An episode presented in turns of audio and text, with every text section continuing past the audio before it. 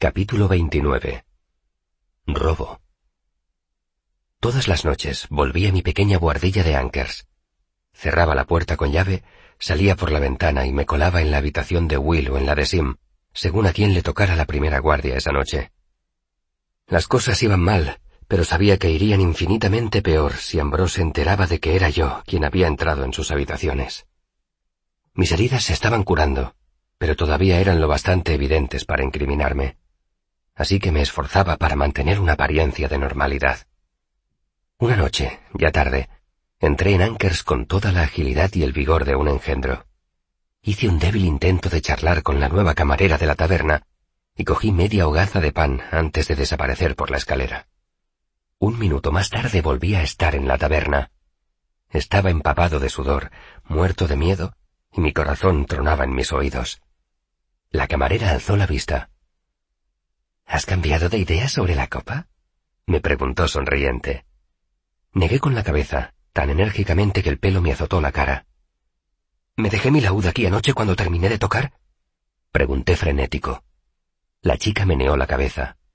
Te lo llevaste como siempre. ¿Recuerdas que te pregunté si necesitabas un trozo de cordel para sujetar el estuche? Subí la escalera a más correr. Medio minuto más tarde volví a estar abajo. ¿Estás segura? Pregunté respirando trabajosamente. ¿Puedes mirar detrás de la barra por si acaso? Miró, pero el laúd no estaba allí. Tampoco estaba en la despensa, ni en la cocina. Subí la escalera y abrí la puerta de mi cuartito. En una habitación tan pequeña no había muchos sitios donde guardar un estuche de laúd. No estaba debajo de la cama.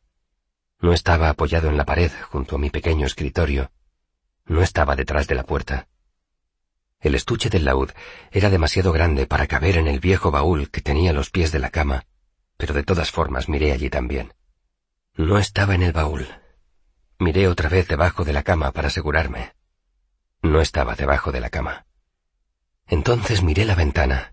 Miré el sencillo pestillo que yo mantenía bien engrasado para poder abrirlo desde fuera, estando de pie en el tejado. Volví a mirar detrás de la puerta, pero tampoco estaba allí. Entonces me senté en la cama. Si momentos antes me sentía reventado, ahora sentía algo completamente diferente. Sentía que estaba hecho de papel mojado. Sentía que apenas podía respirar, como si me hubieran robado el corazón.